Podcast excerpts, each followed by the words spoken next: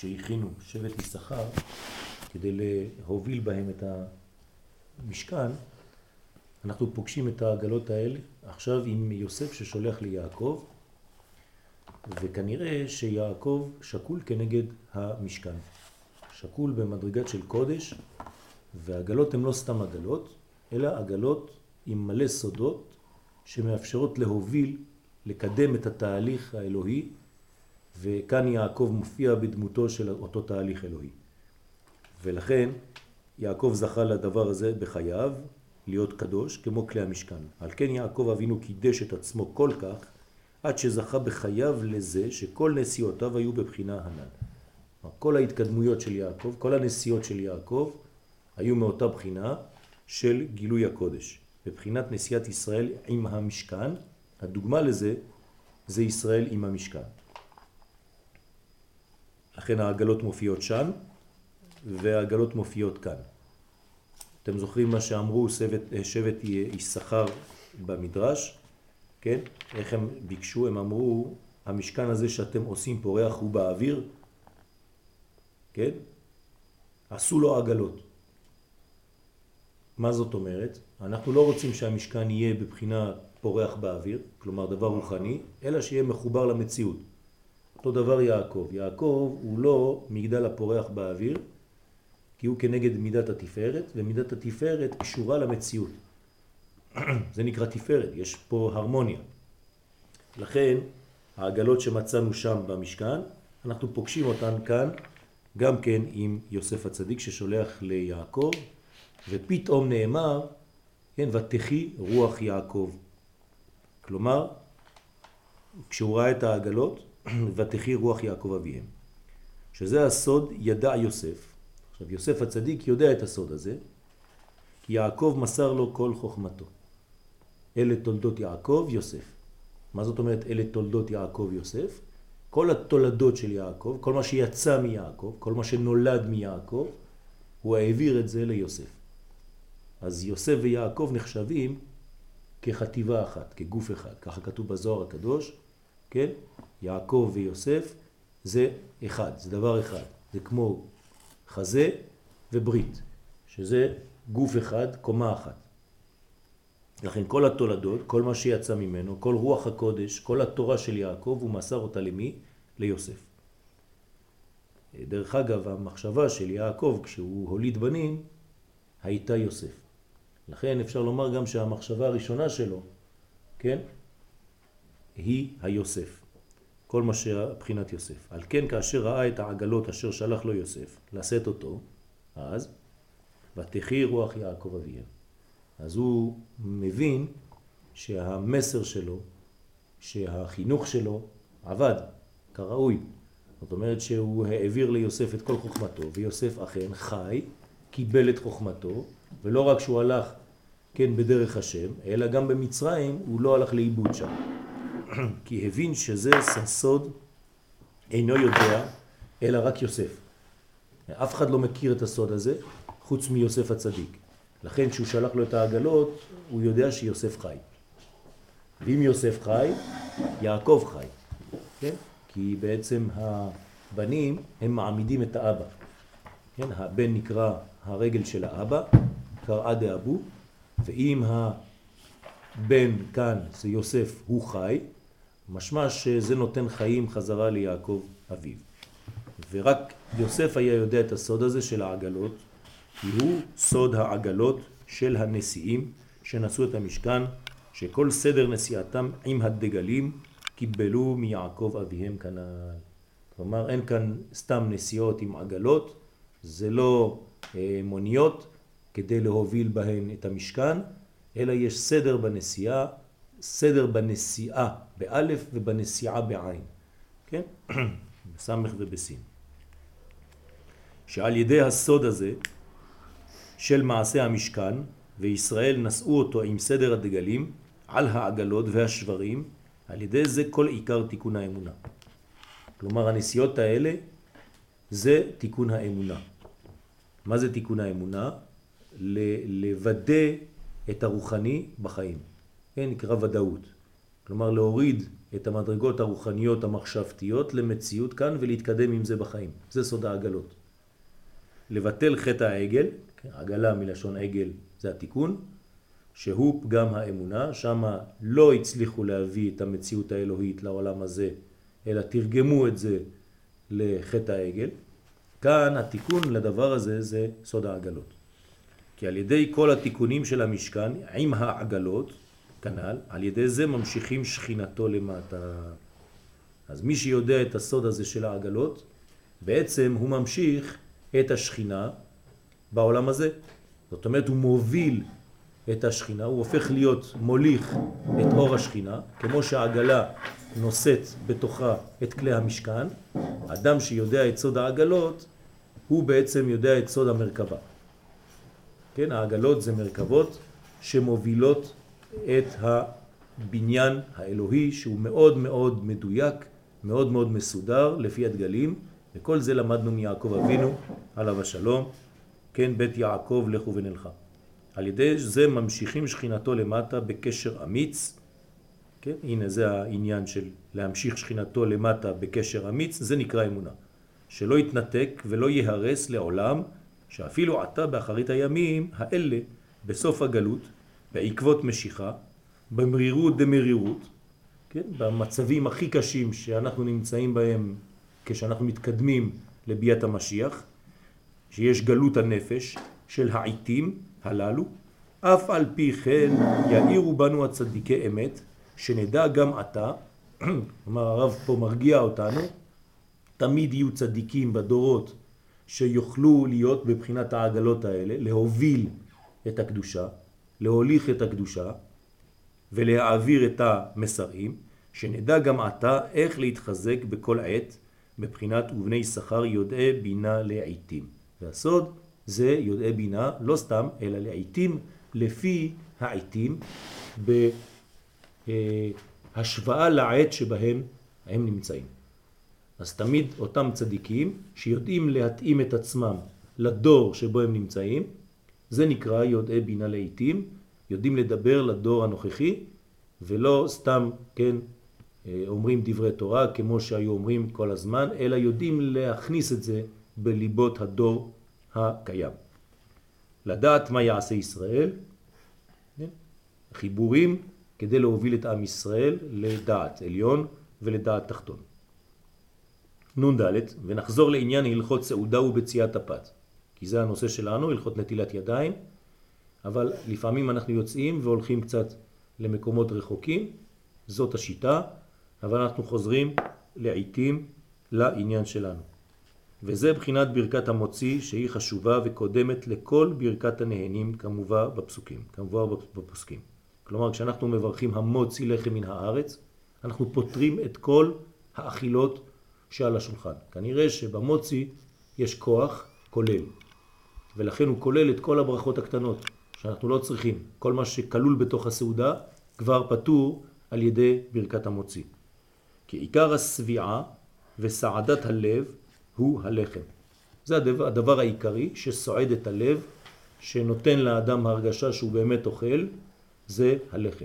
כתוב בגמרא שמי שאוכל שתי פרוסות לחם כל בוקר, זה מציל אותו מכל מיני מחלות, אני חושב בסביבות ה-70 ומשהו מחלות, כן? שהוא עיקר אכילת האדם. לא צריך סתם לחם, אם אפשר גם לחם אה, אמיתי, כן? הלחם אה, ה... לא הלבן והפשוט, כן? אלא לחם מלא, מחיטה מלאה, כבד כזה, הלחם הכבד הזה, אפשר להחזיק איתו מעמד, כן? שעות על גבי שעות, בלי לאכול, בלי להיות רעב בכלל. כי הוא ממש מזין את האדם בצורה נכונה. כמו שאמרו רבותינו ז"ל, דרך אגב, טוב לאכול לחם כזה בערב יום הכיפורים. זה לחם אמיתי. זה לא סתם לחם שממלא את הבטן, אלא לחם שמזין את, ה, את, ה, את הנפש, וגם כן הוא מתפרק, כן, לאט לאט באיטיות ונותן כוח במשך כל היום. אז אמרו רבותינו ז"ל, הוא מובא בפירוש רש"י ז"ל, על פסוק בראשית י"ח, ואקחה פת לחם וסעדו ליבכם. תשימו לב, כשלוקחים פת לחם, מי סועד? הלב, לא הבטן. כי בטן רשעים תחסר, וצדיק אוכל לשובע נפשו. אז כאן וסעדו ליבכם. גם כן לחם בגמטריה שלוש פעמים שם השם, י' כ' ו' כ'. 26 כפול 3 בגמטריה לחם. זאת אומרת שהלחם הוא שלוש הוויות. כלומר, כשאנחנו אוכלים לחם צריך לכוון שאנחנו בעצם מפנימים את האלוהות בג' קווים, שזה עולם התיקון. ימין, שמאל ואמצע, כנגד אברהם, יצחק ויעקב. כמובן שהאכילה בצורה כזאת משנה את הכל. אתה לא סתם אוכל, אלא אתה סועד את לבך. אתה במדרגה של צדיק, שאוכל לסובע נפשו. לכן וסעדו ליבכם, בתורה נביאים וכתובים, מצינו שפיתה, כן, מפה באה המילה פיתה שלנו היום, זה פיתה סעדה דליבה. פיתה זה פת, זה לחם, סעדה דליבה, זה נותן סעד. בעברית סעד זה עזרה, כן, מסעוד, סעד זה עזרה. פיתה סעדה דליבה. הפיתה נותנת עזרה, כן, ללב. כי עיקר הסביעה הוא מהארת הרצון בבחינת הוא משביע לכל חי רצון. מה זה הסביעה? איך אדם שבע כשהוא אוכל? בגלל שהרצון האלוהי מאיר בו. וכשהרצון האלוהי מאיר בו, כן? אז זה מה שאנחנו אומרים בקריאת שמה, הוא משביע, פותח את ידיך, הוא משביע לכל חי רצון, שנמשך מהידיים שיש בים החוכמה, אותם ידיים שדיברנו על נטילת ידיים, שכשאנחנו נוטלים ידיים, אנחנו מרימים את הידיים לים החוכמה, ואז מורידים את אותם ידיים לעולם העשייה, אז הידיים מבורכות מן המים העליונים, ממימי החוכמה העליונה, שהם הרמזים הנ"ל, מבחינת פותח את ידיך, כן, אל תקרא ידיך אלא יודיך, והחוכמה נקראת יוד, כן, ביוד כו' כ', החוכמה היא יוד, כשאתה פותח את היוד, אתה בעצם מוריק על עצמך, מוריד על עצמך, משפיע על עצמך, מתפשט על עצמך את כל אור החוכמה שיש למעלה. כמובן, בתוספת כוונה, הדברים מתעצמים יותר. כי עיקר חיות האדם שמקבל מהמאכל הוא על ידי החוכמה והדעת, שמלובש במאכל. אתה לא אוכל את הלחם, אתה אוכל את החוכמה והבינה והדעת שנמצאים בתוך הלחם. כמו שכתוב בפסוק, כי לא על הלחם לבדו יחיה האדם, כי על כל מוצא פי השם יחיה האדם. מה זה מוצא פי השם? חוכמה ודעת. שמשם כל החיות, האדם שיודע מה הוא אוכל, כשהוא אוכל, אז הוא מקבל חיות אמיתית. כמו שכתוב, החוכמה תחיה את בעליה. ככה אומר שלמה המלך בקהלת, מי שרוצה לחיות צריך להיות בחוכמה. אתמול ראינו שמשה רבנו, כן, כבר לא רצה לחיות, בין 120 שנה, בגלל שנסתלקו ממנו מעיינות החוכמה. ככה אומר רש"י, כן? לא אוכל עוד לצאת ולבוא. מפרש רש"י, אין כבר למשה חוכמה כמו שהייתה לו, לכן אין לו כבר חשק לחיות, כי כל... סליחה, כל עניינו של משה רבנו זה החוכמה הזאת. אז החוכמה תחיה. ועיקר שלמות הדעת הם הרמזים שמאיר הרב לתלמידיו בידיו.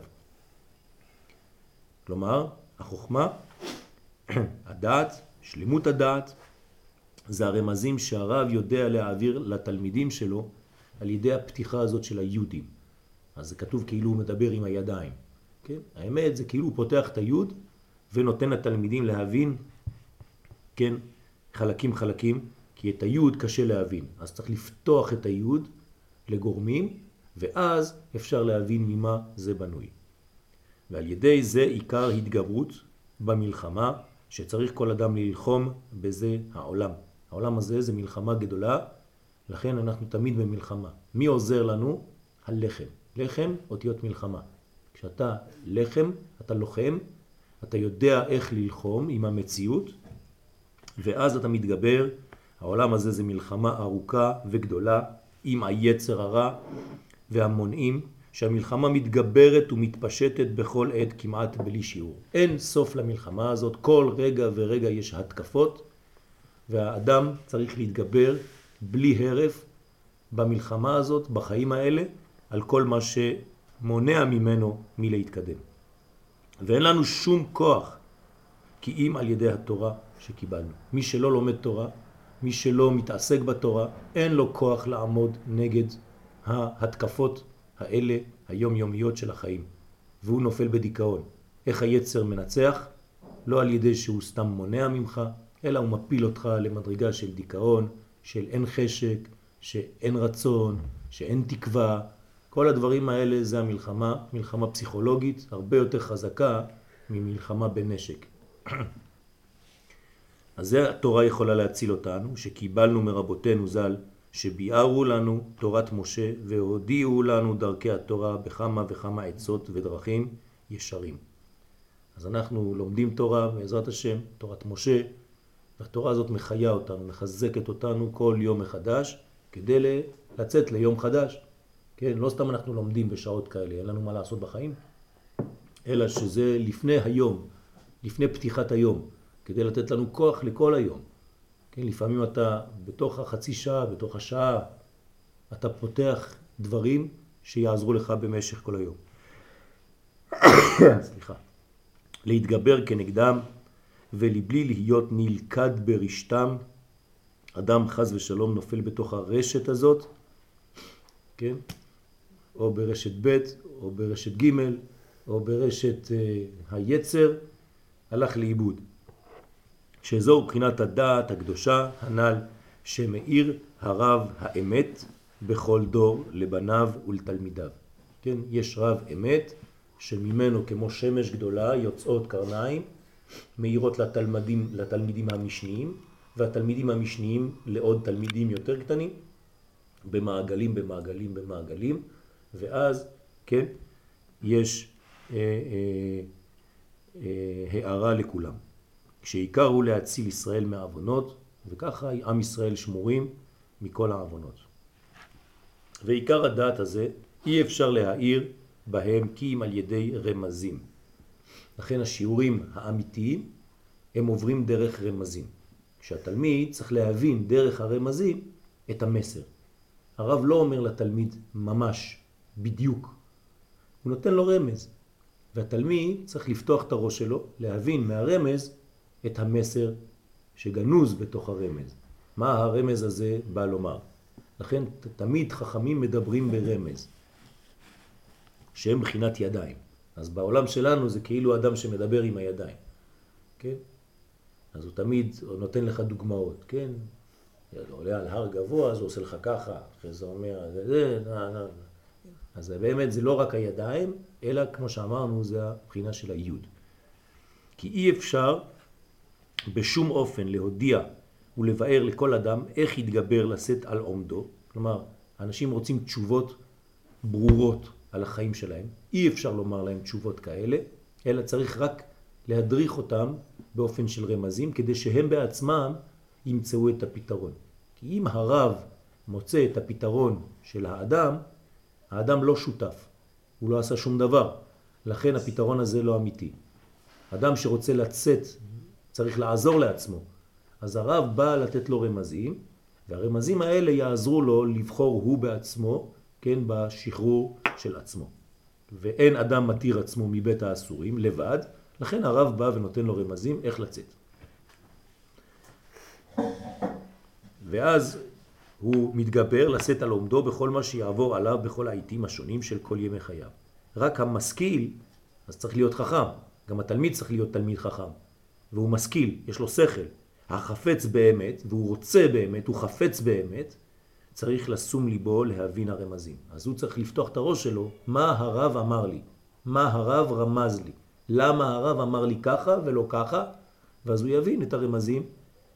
שהם בחינת ידיים שיש בים החוכמה, אז יש ים גדול שנקרא ים החוכמה, משם יש מלא מלא זרועות שיוצאות, כן, ידיים, גנבו לנו את הרעיון הזה אצל הבודהיסטים, כן? להבדיל אלף הבדלות, של האל הזה עם מלא ידיים, כן?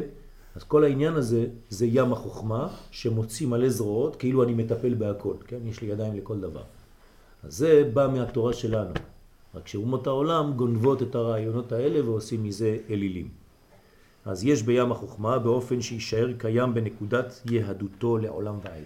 אז האדם שלומד תורה כמו שצריך, מתחזק כמו שצריך, מבין את הרמזים של הרב שלו כמו שצריך, אז הוא קשור ליהדות, קשור לתורה, הוא אף פעם לא הולך לאיבוד, הוא לא מתרחק.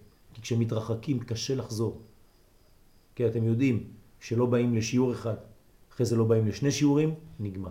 אתה בדיכאון כבר, אתה חושב שאיפה אני אחזור עכשיו, אין לי כבר כוח לחזור. אז צריך להיזהר כל פעם שאתה רואה שהפער נפתח קצת, מיד לסגור אותו. אם אתה נותן לפער הזה לגדול, בכל התחומים בחיים זה אותו דבר, כן? אתה הולך לאימון, אתה הולך למשהו, כן? פעם אחת פספסת, פעמיים פספסת, אתה כבר לא חוזר. אז זה צריך להיזהר מאוד. לא ליפול בדיכאון הזה, בריק הזה, בוואקום. העניין של הידעים של מרמזים, להזכיר את משה רבנו עם המלחמה נגד כן, זה דיברנו על זה לפני. אה. כן, היה במלחמת עמלק, בדיוק הוא התחיל עם זה, כן? ש... וכי ידיו של משה עושות מלחמה, כן? או שוברות מלחמה, שואלת הגמרא, אלא שזה רק רמזים. כשהוא מרים, אז הוא נותן להם כיוון לראות למעלה, וכשהוא מוריד, אז להפך, חס ושלום, היו מפסידים. אז המלאק היה גובר, וכשעם ישראל היה רואה למעלה, אז ישראל וגבר ישראל. אז בואו נסיים רק את הפסקה הזאת. כי יש רמזים הרבה שמאיר הצדיק לכל אדם בדרכי עצות נפלאות, להצילו מחטאים שישמור במחשבתו. אז כל הזמן צריך להיות קרוב לצדיק, כדי לדעת לאן אתה מתקדם, כי הוא נותן לך עצות בחיים. זה נקרא עץ חיים, זאת אומרת עצה של חיים. כי אי אפשר לשני מחשבות שיהיו ביחד, נכון? אז או שאתה חושב טוב בראש שלך, או שאתה חושב לא טוב בראש שלך. אתה לא יכול לחשוב שתי מחשבות. וכיוצא בזה בכמה רמזים שמרמזים הצדיקים האמיתיים, שישמיט עצמו ולא יהיה כרוך אחרי שרירות ליבו. אל תלך לפי הלב שלך, כי אתה לפעמים אתה לא יודע לאן אתה הולך להגיע. כמו שכתוב, השכילך ואורך בדרך זאת אלך, יעצה עליך עיני, אל תהיו כסוס, כפרד אין הבין. לא להיות כסוס ולא כפרד. כלומר, להיות בפרדס, לא סוס לבד ולא פרד לבד. פרד וסוס, כן, זה פי ריש ד' וסמך, זה פרדס התורה. אז מי שלומד בפרדס התורה, יש לו כיוון אמיתי. מי שלומד רק בפרד, זאת אומרת פשט רמז ודרש, ולא לומד סוד, אז הוא פרד, עולם הנפרדים, עלמא דפירודא חס ושלום, ומי שלומד רק סוד לבד, הוא כמו סוס, כן? אז חסר לו את הפשט רמז דרש וסוד, את הדרש. זאת אומרת, צריך להיות פרדס עם ריח טוב, כן, ריח הדסים, וברכה בכל התחומים של התורה. בספרדי. כן, ספרד. פרדס אותיות ספרד. Thank you.